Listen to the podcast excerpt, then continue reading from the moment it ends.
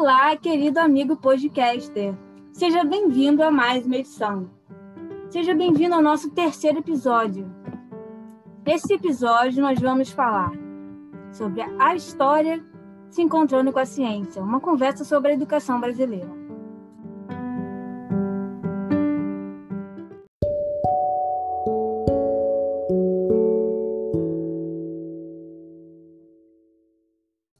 Bem, para a nossa conversa de hoje, nosso episódio de número 3, eu chamei uma amiga minha muito querida chamada Ana Elisa. Ela é estudante de História, faz licenciatura e bacharelado na PUC do Rio de Janeiro. É... Oi, Ana, bem-vinda. Oi, Manu, tudo bem? Tudo bem. Bem, é, queria que você me contasse um pouquinho por que, que você escolheu história, fazer história, é, qual período da faculdade você está e como é que foi seu ano, esse ano que passou agora, de 2020, essa transição aí do EAD, o temido EAD, educação à distância, e como você lidou com a pandemia? Bom, então, é, eu estou no sétimo período, eu vou para o sétimo período da faculdade, né, de História, e, na verdade, eu sempre, desde pequenininha, eu sempre, assim, queria várias profissões, né? Eu falei já que eu queria ser bióloga, que eu queria fazer designer, até que quando eu tive uns 11 anos de idade, mais ou menos, eu comecei a observar que eu gostava muito de ajudar os meus colegas de turma, né? Quando eles tinham alguma dificuldade com alguma disciplina, né? Mas em especial com a história. E eu comecei, assim, a me encantar é, com a forma que a minha professora de história é, transmitia o conteúdo. Então era incrível, eu comecei a gostar muito da história e eu meio que aparecia assim, né? É, um filme, sei lá, na minha cabeça, era muito legal, eu comecei a, a, me interessar bastante, e aí eu falei assim, ah, então, eu poderia aí, então, fazer história e me tornar professora. Nesse momento também, eu comecei a pensar muito em fazer arqueologia, só que o desejo de fazer história foi muito mais alto, assim, sabe? E respondendo aí a sua pergunta em relação ao ano de aula remota, foi assim, um ano complicado, né? Ainda mais porque ainda mais porque a PUC é uma faculdade privada, então assim que foi decretado a, a quarentena, eu tive, já tive assim vários trabalhos para fazer, me adaptar aí ao Moodle, né, que é uma plataforma online, tive que me adaptar ao Meet, ao Zoom. Aí foi uma dor de cabeça, eu também senti dificuldade é, logo de cara em estabelecer uma rotina. Eu estava dormindo muito tarde, acordando muito tarde. Eu comecei a entrar em estado de pânico, né? Eu tive aí uma crise de ansiedade. Mas aí eu comecei a estabelecer uma rotina, todo final de semana eu programava né, o que, que eu ia fazer durante a semana, e eu também comecei a colocar um sistema de recompensa. Por exemplo, ah, eu vou ter aula de 9 horas da manhã até, sei lá, uma hora da tarde, por exemplo. Vou ficar estudando, né? Vou ficar é, tendo aula e tudo mais. Depois, no final do dia, eu posso assistir, sei lá, um episódio da minha série favorita, eu posso tentar me aventurar na cozinha para tentar fazer um brownie, alguma coisa do tipo. E, e, foi assim que eu fui levando, né? Mas no início foi bem complicado. Sem contar os problemas de internet. Quem nunca, né? Uhum. Toda hora. Um cai, vai apresentar o PowerPoint, a pessoa cai, não sabe que caiu, apresenta sozinha. Aquela típica é. pergunta de vocês estão aí? Deem três batidas para sim. É bem isso mesmo. E eu concordo com você com essa parte da, da rotina, eu me identifico. Eu também me senti um pouco sem chão e, dormi, e dormindo mais tarde e sem um propósito é, com, com o começo da pandemia, né? Só que comigo foi é um pouco diferente. Eu não entrei direto no EAD assim que entrou a pandemia eu fiquei no, no vácuo, assim, no período do, bom, porque eu tinha acabado de passar para o mestrado na UFRJ e eles suspenderam tudo e falaram, ah, a gente vai analisar aqui e ficou por isso. três meses sem saber quando queria voltar, se iria voltar. Teve voto, se, se, se ia ter acesso, todo mundo ia ter acesso nas, aulas, nas plataformas online. Então, para não prejudicar quem não tinha um computador com internet, eles postergaram. Só que nesse período eu me senti muito perdida, porque era uma coisa que me dava uma linha, né? Sentar todo dia, aquele horário, estudar e tal. Né? Ter um compromisso. E eu preciso muito de compromisso pra, de, de horário marcado, sabe? Para poder estruturar a minha mente, porque eu, eu tenho muitas ideias, eu sou uma pessoa que voa muito, e aí é, eu, eu prezo um pouco pela, por essa parte da rotina. É, mas aí depois de assim começou a aula em junho, eu achei que ia ser um desafio e tal, né? A gente comecei a ter aula pelo Meet, uma matéria só, que foi bem puxada mas foi bem foi bem legal assim para a saúde mental no geral. Acho que me ajudou muito assim sair da água para o vinho porque eu fui me adaptando no ritmo né? E fui pegando bem mais gás do que aqueles três meses iniciais né? Que a gente só tipo, parece que o tempo paralisou. É, pandemia é uma coisa histórica né é, a gente está vivendo a nossa primeira pandemia olha só que honra a gente está vivo num período tão histórico como esse. E mas não é novidade. Né? Parece que sempre teve, vem, vai, né? Tem uns surtos, doenças que vão matar as, as pessoas e depois vai, vem, volta, vírus, né? Que, que emergem e que, e que depois acabam por um tempo. E, se eu não me engano, acho que em 1918 teve uma grande pandemia. Eu gosto de falar 1920 para poder falar assim, a casa dos anos 20 tem. Para falar que 2020 é uma tradição assim, né? Para falar que é coisa astral, mas não. Eu queria saber de você sobre esse negócio da pandemia não ser novidade e dessa outra pandemia que teve antes. Será que o povo se comportava igual? Será que alguma coisa mudou de lá para cá? É, pois é, Manu. Voltando rapidinho na sua fala, a gente que faz história, na verdade eu que faço história, né?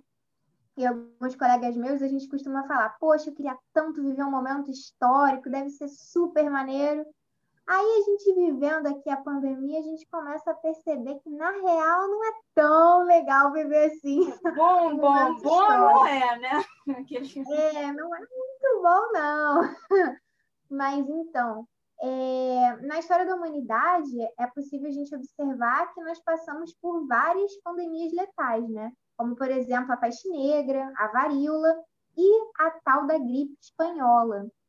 Então, a gripe espanhola surgiu aí é, no início do século XX, por volta aí de 1918, foi até 1920, e ela teve três ondas. E para muitos historiadores e para muitos pesquisadores, assim, de uma forma geral, é, era chamada da, como a primeira pandemia moderna, e não apenas por causa da Primeira Guerra Mundial, que aí ajudou na difusão da gripe, mas também pela própria Segunda Revolução Industrial, que teve um aumento de navios, do comércio, de ferrovias, que acabou a, ajudando né, na velocidade da disseminação é, da gripe espanhola.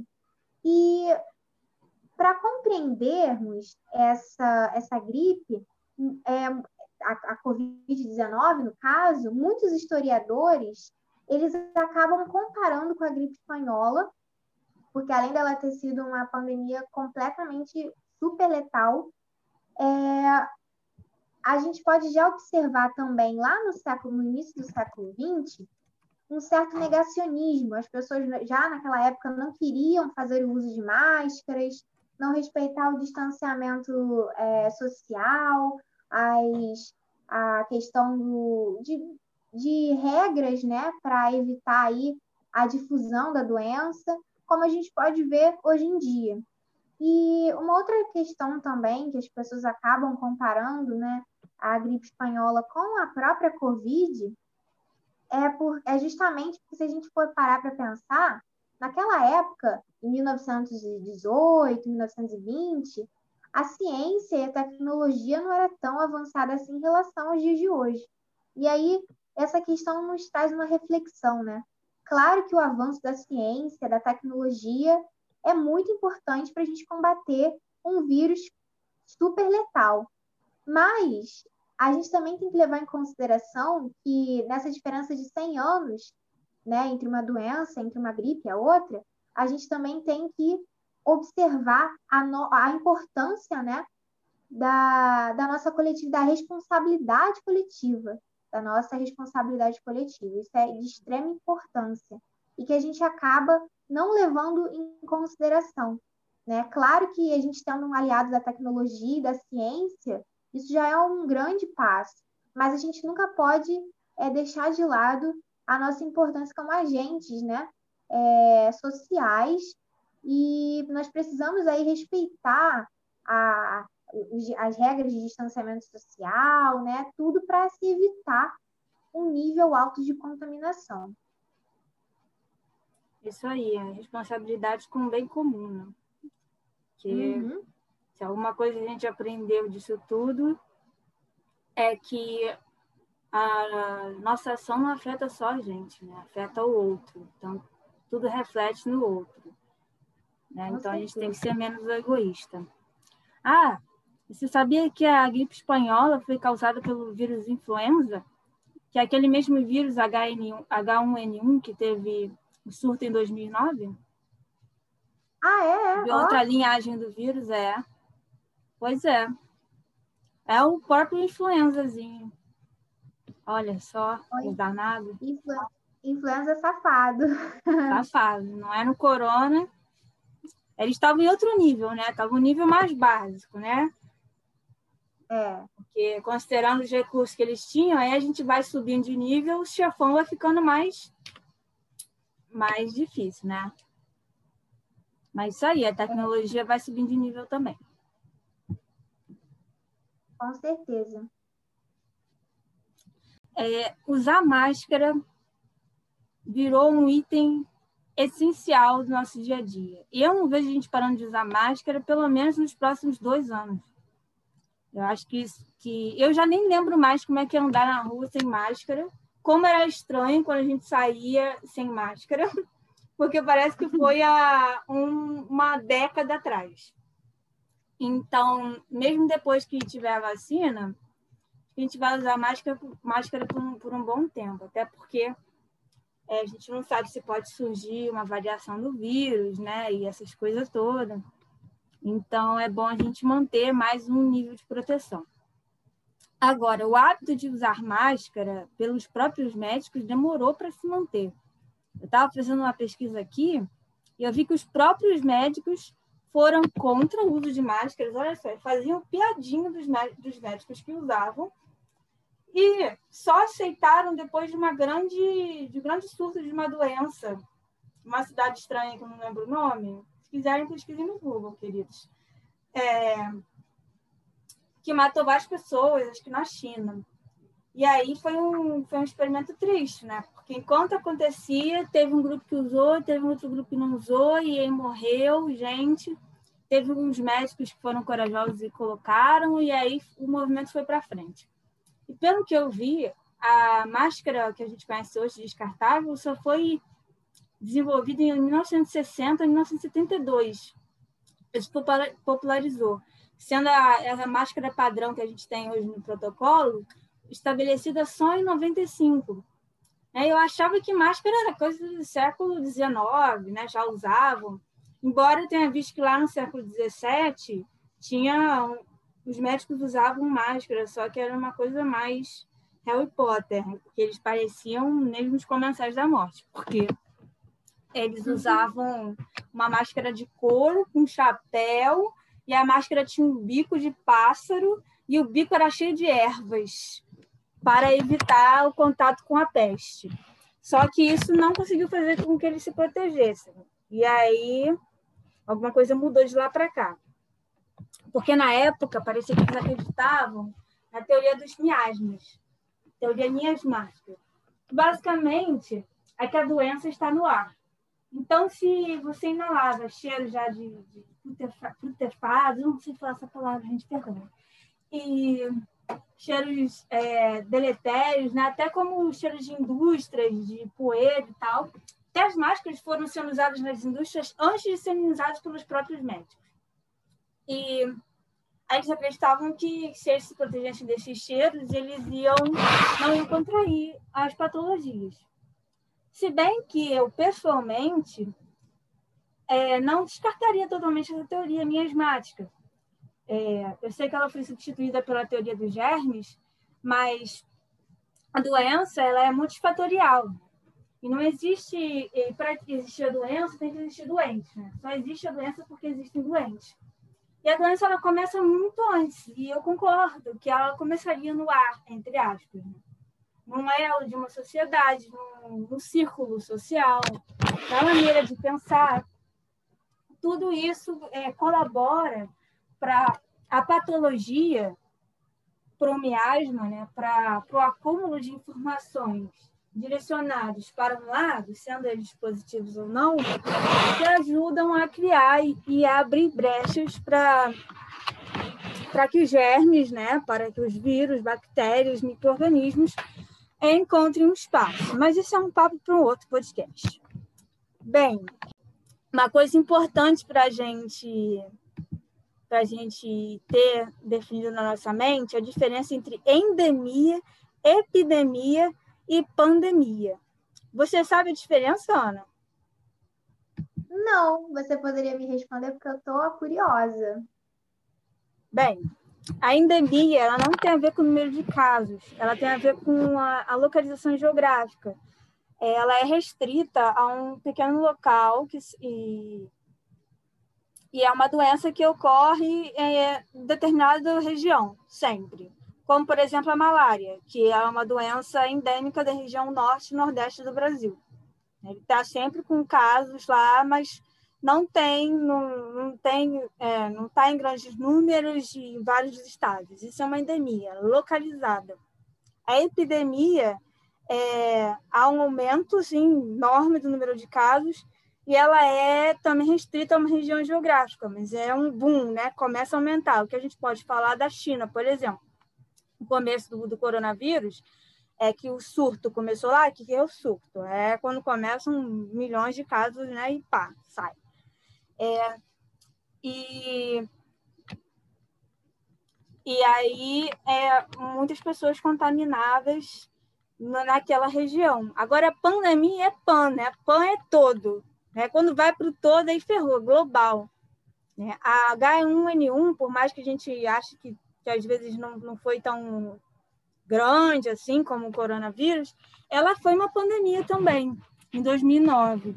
Tanto que eu lembro que eu vivia com álcool gel na, na escola, todo mundo usava álcool gel. E agora, alguns anos depois, eis a volta, né? Acho que 11 anos, 10 anos depois, eis a volta do álcool gel. Então é isso, a doença é um meio multifatorial, né? E, o, e o, os vírus, né, os micro-organismos, né, os ciclos de doença que vão e vêm, porque sempre tem esse ressurgimento, sempre vão estar surgindo os, os vírus e em algum momento eles vão eles vão voltar, embora a gente não queira, com fatores ecológicos, desmatamentos e outras coisas assim. É bom a gente saber é, em que chão a gente está pisando. Com certeza, Manu. E você está falando aí da questão do H1N1, né? Em 2009, eu também me lembro. Eu sempre é, tinha né, um álcool gel do meu lado, eu vivia passando. Acho que foi a primeira. Eu era pequena, eu devia ter o quê? Uns 9 anos de idade, quando teve o H1N1. Foi a primeira vez que comecei a passar álcool em gel assim com uma grande frequência. Curiosa, você falou gripe espanhola, gente falou H1N1, influenza por que raios é nome de gripe espanhola? É, para mim é porque nasceu na Espanha, entendeu? A culpa dos espanhóis, é isso aí. É por isso que tem esse Ô, nome? Manu, eu vou falar, ó, uma coisa. Os espanhóis não gostam de levar essa culpa, né? Até porque quem gostaria de levar essa culpa de ter propagado um vírus completamente letal? Bom, é, então, Manu, respondendo aí essa pergunta, não foram os espanhóis que propagaram e disseminaram aí a doença, né? Eles acham, ah. até hoje eles ficam até hoje eles ficam bolados com essa situação. Até porque quem gostaria de até porque quem gostaria de levar a culpa, né, de disseminar, propagar uma doença letal. Mas a gente tem que entender que naquele período a gente está passando aí pelo período da Primeira Guerra Mundial. E a Espanha, ela não teve uma participação na Primeira Guerra. E justamente por ela não ter uma participação, ela era considerada como um país neutro, né? E justamente por isso, a imprensa na Espanha, ela era livre, ou seja, ela não tinha censura em relação a acontecimentos é, da guerra. E por ela não ter essa participação, né, ela acabou é, trazendo na imprensa assuntos que abordavam sobre a gripe espanhola. Então, as pessoas tiveram contato pela primeira vez, né, ouviram falar pela primeira vez sobre a gripe espanhola através da imprensa espanhola. E isso era diferente, por exemplo, de outros países, como a França a Inglaterra, que não falavam sobre a gripe justamente com medo de amedrontar a população e as próprias tropas, né? De ter aí uma rebelião, uma revolta, e, as pessoas, e eles se recusarem a participar do prosseguimento à guerra, por exemplo. Então, justamente pela Espanha ter sido a pioneira a propagar sobre a gripe espanhola, né, informações sobre a gripe, ela ficou conhecida como gripe espanhola. Né? Esse vírus aí, o H1N1, ficou conhecido por, é, por ser né, da Espanha, gripe espanhola. Só que, na verdade, não foi bem assim como a gente acabou de descobrir. Então, eles pegaram então, um país neutro e colocaram ele como gripe espanhola. Isso, exatamente. Então, Manu, aí você deve estar perguntando assim: tá, beleza, não foi na Espanha. Então, foi aonde, né? Alguns, assim, a maioria dos historiadores, na verdade, os historiadores e pesquisadores, cientistas, não sabem assim ao certo dizer aonde surgiu a gripe espanhola. Então, temos três hipóteses, só que duas hipóteses são principais. A primeira delas acaba assim tendo uma certa. É, acaba sendo considerada por muitos como que realmente aconteceu, né? Uma grande probabilidade foi a que surgiu no Kansas, né? A primeira diz que surgiu no Kansas, nos Estados Unidos, em uma região rural. E justamente porque ali ficavam as primeiras bases militares dos Estados Unidos para treina, treinamento dos novos soldados. Né? E a primeira morte foi lá, na região do Kansas. Então, por isso que muitos acham que é, acabou surgindo aí nos Estados Unidos. A segunda hipótese, ela está muito voltada para a França, né? Onde tropas acabavam partindo, acabavam partindo, né? Chegando e partindo e partiam para a Inglaterra e nessa, nessas cidades acabavam tendo soldados que conviviam ali com porcos e com outros animais, em meio aos quartéis lotados. Então, aí a segunda hipótese diz que houve uma. O local era insalubre, então houve aí uma certa propagação da doença. E a terceira hipótese, que não tem tanta força assim, da própria, é, dizendo que a própria China né, e a própria Prússia acabaram aí é, disseminando a gripe espanhola. É, são muitas hipóteses. Imagina se a gente tivesse falado que o coronavírus é corona china, né? Gripe chinesa, né? O SARS, SARS China 19. Imagina se fosse para os livros de história assim. Não dá para a é. gente fixar num local só, né? Porque todos somos responsáveis. Todos somos indivíduos. Bem, vamos parar de falar de tra tragédia, de muita morte, de, de pandemia, de surto aqui, surto acolá, peste bubônica. Eu quero saber o que, que teve de positivo durante essa pandemia. O que, que será que a gente vai levar para frente que a gente ainda não enxerga? Teve alguma coisa de positivo? Bom, então, né, é, se a gente voltar aí para a questão da educação, acho que antes da gente entrar na educação, acho que de uma forma geral, a gente pode dizer que esse vírus, né, a famosa Covid-19, acabou nos ajudando no processo de ressignificar as coisas, deixar de olhar para algumas questões uh, da nossa vida, tanto pessoal como coletiva, da mesma forma. E a gente puxando um pouquinho aí para o lado da educação, a gente pode dizer que a educação teve aí uma certa ressignificação com essas questões das aulas remotas. Por exemplo, é, os professores, e na verdade mais os alunos, eles deixaram de ver o computador, né, a internet, o Google, como algo majoritariamente para entretenimento, né? Uhum. E sim um meio de estudo. Eles tiveram agora que olhar para o computador e ver, putz, computador agora na internet, uso da internet não é apenas aí para é, postar algo super bacana nas redes sociais, ou jogar um The Sims, uh, ou algum outro jogo, né? Super famoso, super interessante, mas sim, para eu preciso agora acessar a internet, preciso entrar no meu e-mail para poder ter uma aula, né? Para poder ver o professor virtualmente. Então, nesse lado, a educação passou aí por grandes transformações, por grandes impactos. E, de uma certa forma, os professores começaram a ter um olhar né, mais atento para a própria tecnologia e a gente agora pode parar para pensar quais, como a tecnologia poderia ser utilizada como aliado para a educação. Claro que já vinha, já, já tinha debates né, sobre a participação da tecnologia na área é, da educação, só que agora, com a pandemia, esse olhar acabou sendo mais intenso, digamos assim. Então, o uso né, de plataformas online, como o Meet, o Zoom, a Microsoft Teams, o Skype, dentre outros, né? E até mesmo o uso de aplicativos que ajudam aí a, a interagir mais, a ter uma dinâmica maior com os alunos, como o Kahoot, que é uma plataforma de games, né? É, começaram a mostrar para os professores e até mesmo também para os alunos como é que a gente poderia ter uma alternativa na educação no sentido de trazer instrumentos que possam ajudar nessa integração entre alunos e professores, né?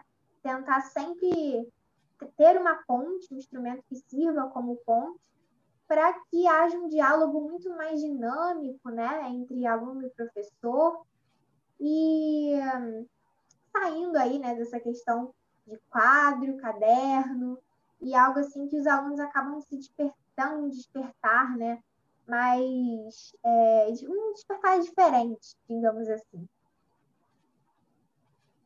É muito interessante mesmo essa transição. Mais que tenha sido meio complicado se adaptar no início, né?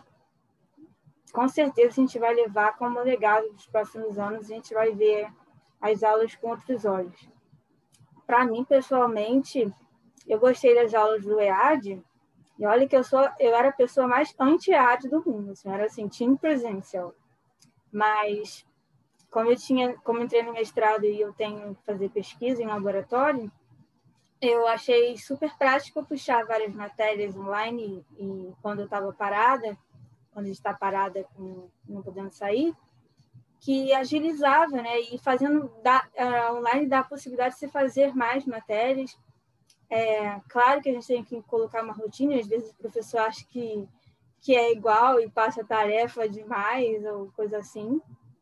Mas é, eu acho super possível e por esse quesito eu achei mais prático. E eu acho que também a gente vai levar. É, a ciência ganhou muito com isso, ganha muito conhecimento. E a tecnologia, eu acho que só vai se expandir assim, de um boom, assim, tem muito mais a mostrar ainda. A gente conseguiu fazer uma vacina em tempo recorde, várias vacinas, foi uma união de esforços, foi um exemplo do, do que nós juntos podemos fazer, né? Juntos vamos mais longe, sozinhos vamos mais rápido. Então, eu vi que eu soube de laboratórios, né, no Fiocruz, em outras instituições de pesquisa, que tinham outros focos que não pesquisaram não pesquisavam vírus, trabalhavam com parasita, leishmaniose e outras doenças, e eles simplesmente pararam, assim, interromperam a pesquisa, colocaram um background, assim, em segundo plano, e se voltaram a pegar vírus, né, a, a fazer pesquisa com coronavírus, com SARS-CoV-2, né, SARS-CoV-19, né, Covid-19. E isso mostrou o empenho né, de diversos pesquisadores é, em, em, em, contribuir com mais uma informação, mais um quebra-cabeça, porque a ciência tem mais perguntas. A cada pergunta respondida, mais 500 perguntas se abrem. Mas é uma coisa muito é, excitante, porque é, instiga mais a curiosidade, né? Por que isso está envolvendo naquilo, naquilo outro? Aí o pessoal pira, né? por isso que o cientista, cientistas amam. Bem, falando nisso, a gente teve vários grandes nomes na ciência, fizeram história no nosso Brasil. Um deles, que a gente não pode esquecer, é o Oswaldo Cruz, né? que é o que deu o nome à Fiocruz. Né? Ele foi muito importante né, nas epidemias, ele lutou, ele colocou a, a vacina obrigatória para todo mundo, gerou uma revoltinha, mas ele conseguiu ajudar a lutar contra a varíola. Ele enfrentou a peste, é, a febre amarela, descobriu que era transmitida por um vetor, por um mosquito, e não por sangue, suor e secreção, como eles achavam na época. Então, ele foi é, realmente muito importante para a nossa história. Né? Ele fez microbiologia, soroterapia imunologia no Instituto Pasteur na, na França. E depois ele fez, é, estudou, estudou medicina legal no Instituto de Toxicologia. Ele foi diretor técnico do Instituto Soroterápico Federal na Fazenda de Manguinhos. Depois ele foi nomeado pelo presidente para o cargo de diretor-geral de, de saúde pública. Então, ele foi um dos grandes nomes, né? ele, ele deu o nome à, à Fundação Oswaldo Cruz, que é uma que vai trazer para a gente, vai ofertar para a gente a vacina contra o próprio coronavírus. Né? Fundação Instituto Oswaldo Cruz. Outro grande nome que eu queria citar é Carlos Chagas Filho. Carlos Chagas, o pai, violência de Chagas, né, que ficou tão famosa. E o, e o, Carlos Chagas Filho, que já nasceu em família de, de médico, fez uma história. E o cara era, parecia que era de outro planeta, assim, porque ele foi um médico, professor, diplomata, cientista e ensaísta. Ele ocupou a, a, no, a nona cadeira da Academia Brasileira de Letras, ou seja, o cara era cientista e estava lá na Academia Brasileira de Letras. Então, é, ele tinha muita preocupação com o social, ele era aberto, ele é, trabalhava com a ciência, com a observação dos fatos, mas ele não negava a religião, ele sabia, ele falava a importância de separar e que uma não anula o outro, as duas se complementam, e ele se portava com, com em ser útil, né? E, e ele aprendeu muito com as populações carentes, né? Trabalhando com com, com, as, com as doenças, né? É, com, com, com, a falta de recursos. E ele é a pessoa que deu o nome do Instituto de Biofísica da UFRJ, que Carlos Chagas Filho, e que instituiu o grande lema que está na parede do, do instituto, está nas paredes do instituto até hoje, que é aqui se ensina porque se pesquisa. Ele foi assim meio que inovador à frente do seu tempo viveu 89 anos, viveu bem, né, para a época. Acho que viveu até 2000, acho que a gente até já foi contemporâneo, né? Estava vivo quando, quando ele estava aí. É, e ele falou esse, desse importante pilar, né? Ele, na época, o pessoal que fazia medicina, a medicina acabou, não vai ter pesquisa básica aqui. E, no, e ensino menos ainda, né? Que, quem que vai olhar para isso? E aí ele instituiu, ele criou os locais de, de pesquisa, de, os laboratórios, e ali mesmo ele viu, não, precisa, esse conhecimento precisa ser difundido para a população. Então, ali virou um polo, né? Você faz o conhecimento, você já é, canaliza ele para o ensino, para, para, é, para as pessoas é, e, e complementa o sistema. Então, eu falaria que ele foi um dos primeiros divulgadores científicos que a gente pode citar. E foi um dos nomes que foram eternizados e a gente vai estar sempre citando ele é, uma hora ou outra. Bem, pensando aqui nesse legado todo, quando será que a gente olhar daqui a uns 10, 5 anos, quem vão ser as pessoas eternizadas no ano 2020 que lutaram contra a pandemia, ou daqui a 100 anos, que é melhor, né? É, que, a gente vê, que a gente vê os resultados assim melhor. E essa resposta, para mim, parece muito fácil, muito nítida. A gente não tem um, uma pessoa, um pilar principal, a gente tem o bem comum, né? Todos os trabalhadores unidos em, em prol da comunidade, em prol todos para todos. Então, para mim, é isso que, que vai ser eternizado como legado. E você, Ana, o que, que você acha? Ah, com certeza, eu concordo super com, com a sua fala. Eu acho que a gente com certeza vai lembrar, né, desses profissionais da área de saúde que estão aí na linha de frente, lutando todo dia, né, contra o Covid, ajudando as pessoas, né, tendo aí suas é, muitas vidas ceifadas também na área da saúde, justamente em prol ao bem comum. Os educadores, né, tendo que se adaptar a esse novo sistema de aulas remotas, aí ajudando os alunos também acabam passando por vários, é, vários transtornos de ansiedade, né? É, justamente por essa situação que a gente está vivenciando. E os professores têm que ter um tendo, né, que ter essa, esse olhar atento, mais ainda redobrado para os alunos, para tentar sempre é, se chegar neles, né, nesse momento tão delicado. E os, os artistas, de uma forma geral, ajudando no entretenimento, nas nossas telinhas né, de televisão, nas nossas, nas nossas plataformas de Netflix, Globo, Globoplay e Amazon Prime. Enfim, eu acho que todos aí estão nessa, né, nesse, nessa luta né, contra o Covid, todo mundo fazendo a sua parte e mostrando que nós somos, nós somos um né, contra, contra esse Covid. Uhum.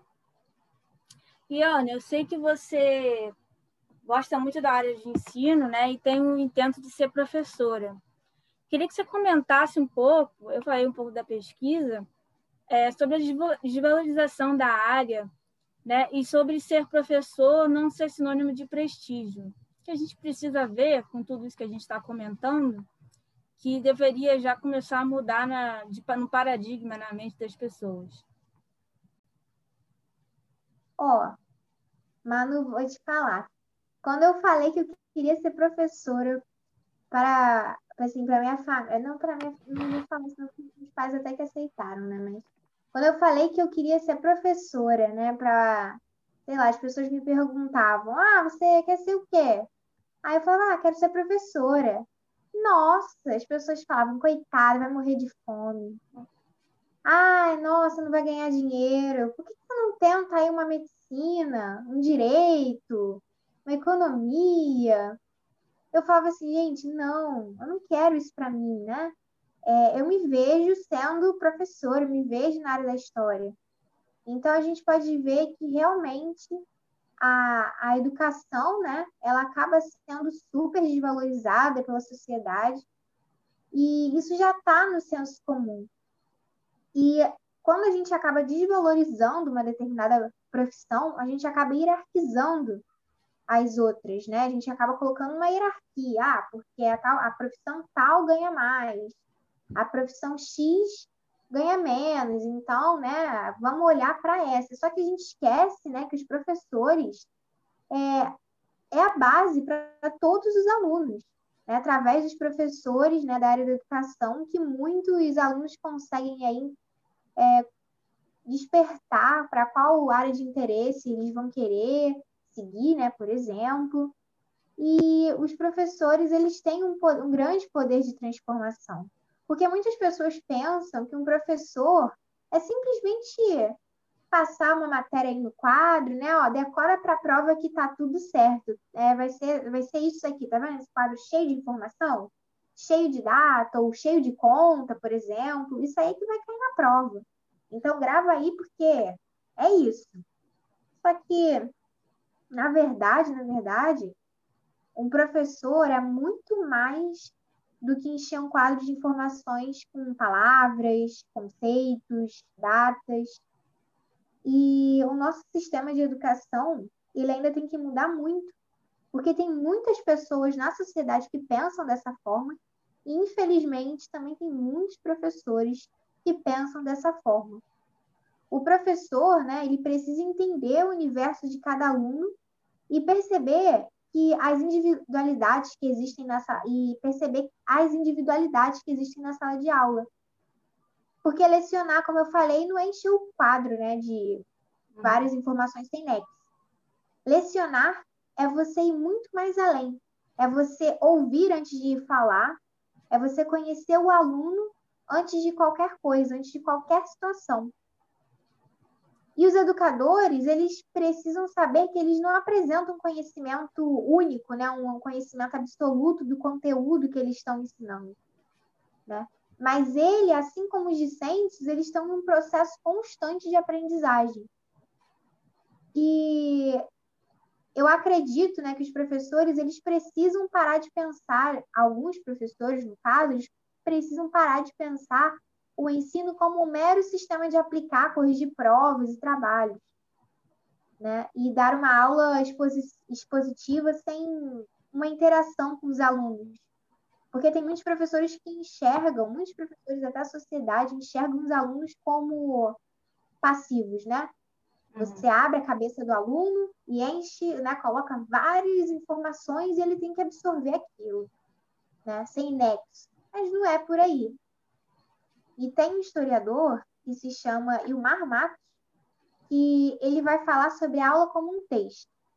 Ou seja, ao unir todo o material né, em um texto acadêmico, né, que o professor, por exemplo, por exemplo, né, vou dar o exemplo da história. O professor de história chega na sala de aula, né? Antes dele dar a aula, ele precisa ter um preparo, então ele precisa ler alguns textos acadêmicos sobre uma determinada matéria é, ou um determinado assunto, na verdade, e ele precisa transformar todo aquele material acadêmico em uma linguagem acessível para aqueles alunos, para ele poder transmitir aquela aula. E a partir disso, a partir dessa linguagem, desse movimento, ele está exercendo a sua autoria. Pois é, o que ele escreve, ele vai traduzir aquilo que ele aquilo que ele está é, aprender, na, na, verdade, aquilo que ele está que ele leu, né, que ele adquiriu como conhecimento, ele vai ter que traduzir aquelas informações. E a aula é tida como um texto porque, além desse movimento, é, vai ter um encontro do professor com o aluno. E uma aula, né, uma, uma aula né, administrada, por exemplo, na turma no, no, é, nono ano A, não vai ser a mesma aula transmitida na turma nono ano B justamente porque os alunos da, do nono ano A são diferentes dos alunos do, do nono ano B. E as perguntas que serão feitas nessas turmas serão diferentes. Né? E isso, o professor vai precisar desse olhar atento né, para tentar ir pegando esse conhecimento que precisa ser transmitido e tentar aí, é, adaptar aquela realidade dos alunos. Né? Então, o Wilmar ele quis dizer realmente, é isso que ele quis dizer com esse significado né, da aula como um texto. E acho que é isso que os professores e a sociedade têm que observar, né, essa importância é, da área da educação na vida de todos, né? Uhum. Corretíssimo. A educação é a base de tudo, né? Aluno não é, como diz o latim, sem luz, né? começa nessa relação com o professor, e se não fosse professor, não teria profissão nenhuma. o professor marca a vida de uma pessoa positiva ou negativamente, né? Marca ou desmarca. Ele pode fazer diferença assim enorme assim no futuro de uma pessoa, assim, de se inspirar em seguir uma carreira ou de desistir de tudo por desmotivação. E como professora, é, queria saber quais são as suas expectativas, como você se vê daqui a uns 10 anos. Será que é possível falar de expectativas? É, onde você quer estar? Porque eu, daqui a 10 anos, me vejo como pesquisadora, né? Tá sempre lá trabalhando, me vejo também em sala de aula, mas mais dando foco para pesquisa e para divulgação científica. Eu ainda tenho um pouco de receio de ser professora, porque eu sou um pouco tímida e tenho, é, às vezes, não quero estar sempre na frente, ali, tão em destaque. Mas, com certeza, a minha visão mudou. Eu tinha, às vezes, um pouco aquela visão de entrei para bacharelado de ciências biológicas e falaram assim: ah, você tem que fazer licenciatura porque você vai conseguir emprego mais fácil no professor. E eu falava que não, sei lá o quê, não quero ser. E hoje em dia eu vejo com totalmente outros olhos. E para mim essas são expectativas, né, no meu futuro. Você, Ana? Olha, Manu, vou falar uma coisa. Eu também sou uma pessoa tímida, mas a minha paixão pela área é do maior. ensino é maior, é maior. Então, respondendo aí essa pergunta, eu acho que eu me vejo super na sala de aula, me interesso muito pela área de pesquisa também, mas o coração fala mais, mais alto, fala mais forte, quando o assunto é estar dentro de uma sala de aula. Por favor, até lá, daqui a 10 anos, eu espero que essa aula remota tenha uhum. saído, que a gente possa voltar a frequentar as escolas, frequentar as universidades, né? Ter o contato aí maior, né?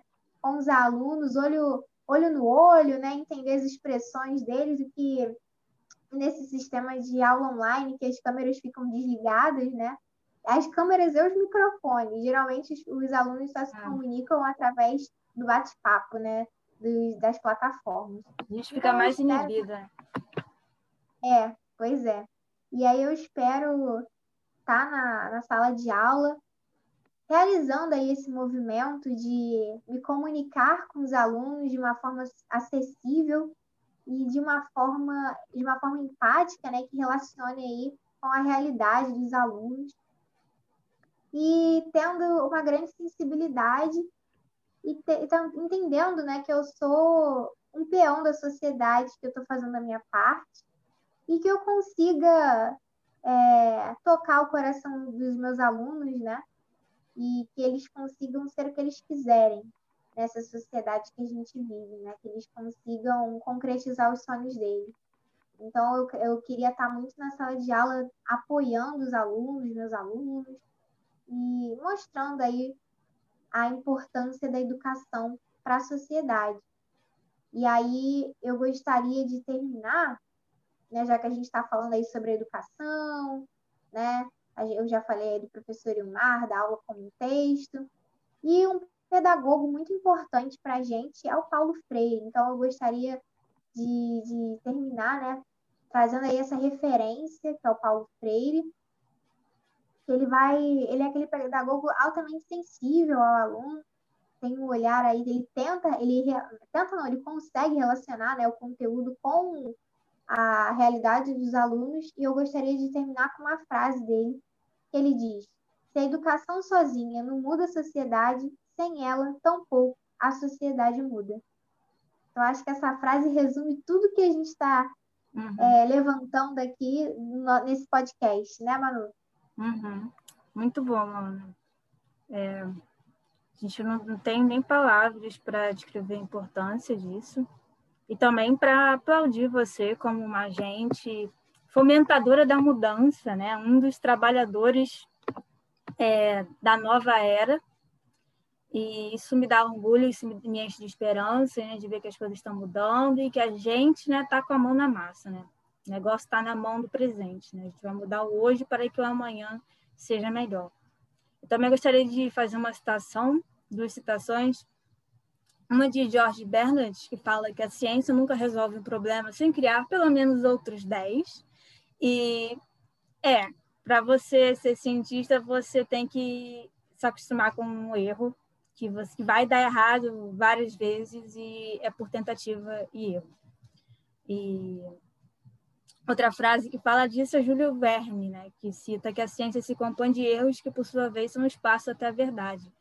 Então, é muito interessante essa questão de, de você lidar com os fracassos e você experimentar e você ver os fatos e de ser uma, uma construção conjunta, né? Tanto com o pessoal da Bambambam Bam Bam na academia, né? Quanto com o pessoal da é, Lego, né? Com a tua avó, com o cara da praça, o vendedor de pão de queijo. Então, eu me sinto muito chamada também por essa área da divulgação científica e eu acho que vai rolar parcerias no futuro, né? Eu, é, pesquisa e ensino, vou lá na vou lá na sua escola fazer palestra, tu vai lá no, no meu laboratório também falar e vai ser muito legal. Ana, quero agradecer pela sua presença, adorei conversar com você. É sempre um prazer conversar com você. Eu queria que você deixasse uma mensagem final, se despedisse nos nossos podcasters ouvintes e, claro, divulgasse as suas redes sociais, que eu sei que você tem um trabalho também de história no Instagram. E, e é isso. Eu gostaria muito, Manu, de agradecer aí pela oportunidade de, de estar aqui, né? E eu gostaria também de contar um segredinho que vai ficar entre a gente e os ouvintes, né, do, do podcast, que essa é a primeira vez que eu estou sendo entrevistada. Olha, uh, olha que chique! olha a responsa, olha a responsa. Então foi uma experiência muito divertida, muito incrível, foi muito legal aí trocar essas experiências, aprendi muito com você. E, a mensagem aí que eu tenho para o pessoal, eu acho que é justamente a gente acreditar na ciência, né? Valorizarmos a ciência, é, valorizarmos a área da educação e principalmente nós termos a consciência, né, do nosso papel como agente social, né? Todos nós assim, não é simplesmente, ah, vou fazer isso daqui e pronto, vai ficar entre eu e eu. Não, vai ficar entre você e o universo. A gente tem que ter consciência dos nossos atos, né? E eu acho que a pandemia acabou nos ajudando a refletir um pouco mais sobre essas questões, né? Ah, eu não vou usar o uso de máscara porque eu não quero. Ah, mas será que essa questão aí de você não querer usar máscara, será que é só você e você? Ou será que não é você e o outro? Então, a gente ter, ter mais, sermos mais empáticos, né? Então, eu uhum. acho que essa, fica essa reflexão aí para todos nós. E eu tenho uma página no Instagram, né? Que se chama Cariocando Por Aí eu falo um pouquinho aí dos pontos turísticos do Rio, dos lugares históricos do Rio, como uma forma aí de cariocar. E nesse, nessa época de pandemia, nada melhor do que cariocar virtualmente, né? A gente sabe algumas informações sobre o porquê que aquele lugar existe, né? E aí, para quando acabar a pandemia, a gente já fazer uma lista imensa para cariocar o centro da cidade, né? E outros lugares do Rio de Janeiro que eu tenho certeza que a gente não visitou tudo, até porque apesar do Rio ser pequeno, ele tem muita coisa bacana. Ele é muito mais do que praia e um calor de 40 graus. É isso aí, Ana. E para comemorar a nossa gravação do podcast, está sendo feita no dia em que a Anvisa liberou, aprovou duas vacinas. Né? Uma sendo aplicada pelo Butantan e outra sendo aplicada pela Fiocruz, né, de Oxford, de Oxford, e outra Coronavac. Então, eu acho que merece encerramento comemorando. Vamos cantar a música Bumbum Tantão. Vamos lá. Vem pro Bumbum Tantão. É com Bumbum Tantão. É com Bumbum Tantão. Com Bumbum Tantão. Vem com. Vai com o bumbum tam tam, vem com o bumbum tam tam tam, vai mexe o bumbum tam tam, vem desce o bumbum tam tam tam, vai mexe o bumbum tam tam, vem desce o bumbum, vai com o bumbum, vem com o bumbum, com o bumbum. Vai treme o bumbum tam tam tam tam tam tam tam tam tam tam tam tam tam tam tam